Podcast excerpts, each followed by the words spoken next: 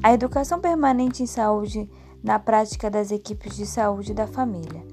Para produzir mudanças no processo de trabalho das equipes, nas práticas de gestão, de atenção e de controle social, é fundamental dialogar com as práticas e concepções vigentes no SUS de forma a problematizá-la não em abstrato, mas no concreto do trabalho de cada equipe e nos espaços de interação entre elas, a comunidade e a gestão, construindo novos pactos de organização do sistema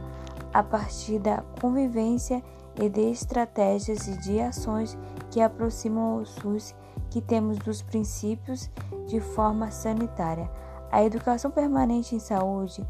parte do pressuposto da aprendizagem significativa e problematizadora,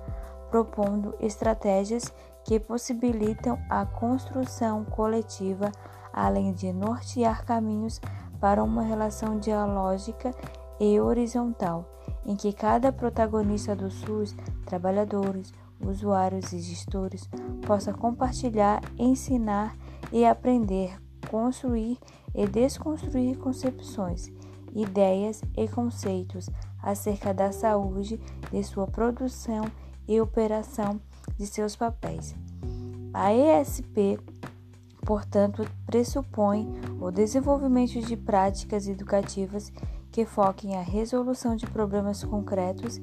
em um processo de discussão em equipe ou de autoavaliação na perspectiva de buscar alternativas de transformação do processo de trabalho para o alcance de resultados mais efetivos e eficazes.